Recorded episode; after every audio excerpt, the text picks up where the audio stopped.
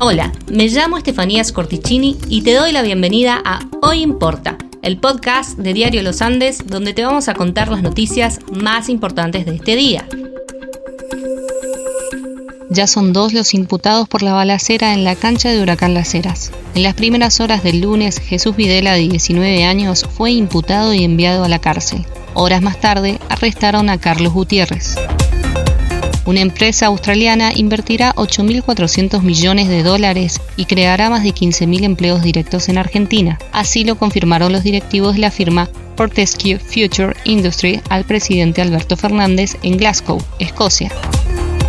María Becerra cantó en un cumpleaños de 15 en Mendoza. La artista llegó a la provincia en un importante operativo de logística, ya que por tratarse de una sorpresa era primordial mantener su visita en secreto escracharon a tres jóvenes que le dieron Fernet a un perro callejero por diversión. Los protagonistas se firmaron maltratando al animal y después lo subieron a sus redes sociales.